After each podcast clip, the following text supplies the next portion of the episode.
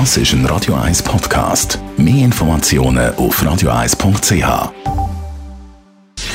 Gesundheit und Wissenschaft auf Radio 1. Unterstützt vom Kopfwehzentrum Irlande Zürich. www.kopfwww.ch Kanadische Forscher haben in einer neuen Studie herausgefunden, dass in den meisten Beziehungen der neue Partner sehr stark am alten Partner gleicht. Das mit kleinen Ausnahmen, nämlich bei sehr neugierigen Menschen stimme die Aussage nicht.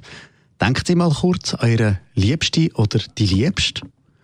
Und jetzt an einen Ex-Freund oder Ex-Freundin. Wie sehr ähneln die sich im Charakter? Forscher von der Uni Toronto würden jetzt sagen, ganz fest. Basierend auf Daten von einer Befragung aus Deutschland haben Wissenschaftlerinnen und Wissenschaftler herausgefunden, dass wir uns sehr oft in den gleichen Typ Mensch verlieben. Daten aus den Jahren 2008 bis 2017 von Probanden, die mindestens zwei Partner hatten in dieser Zeit, haben den kanadischen Forscher diese Erkenntnis gegeben. Für das sind die aktuellen und auch die Ex-Partner der Probanden selber und die Probanden selber natürlich auch mittels Persönlichkeitstest analysiert worden. Es sind Fragen zum Pflichtbewusstsein, zu neurotischen Zügen oder wie introvertiert man sich selber haltet oder eben auch wie offen, dass man für Neues ist gestellt worden. Die Forscher kommen dann zu zwei Erkenntnissen. Zum einen Gleiches zu Gleichem. Normalerweise schätzen sich Teilnehmer sehr ähnlich wie ihre aktuellen Partner und äh, zum anderen ist dann eben der Ex-Partner und der aktuelle Partner, die kommen sehr ähnlich raus, was das Ergebnis angeht. Sicher in 70 Prozent sind die Ergebnisse schon fast identisch gewesen.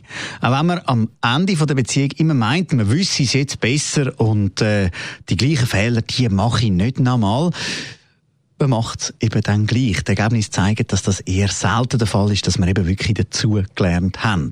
Es gibt aber auch Ausnahmen, und zwar bei den Menschen, die sich selber als besonders extrovertiert und offen für Neues charakterisieren.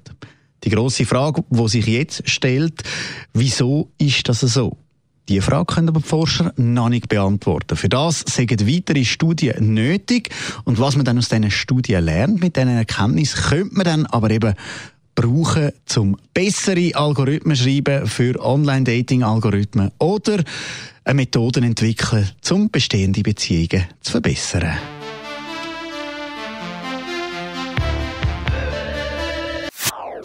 Das ist ein Radio 1 Podcast. Mehr Informationen auf radio1.ch.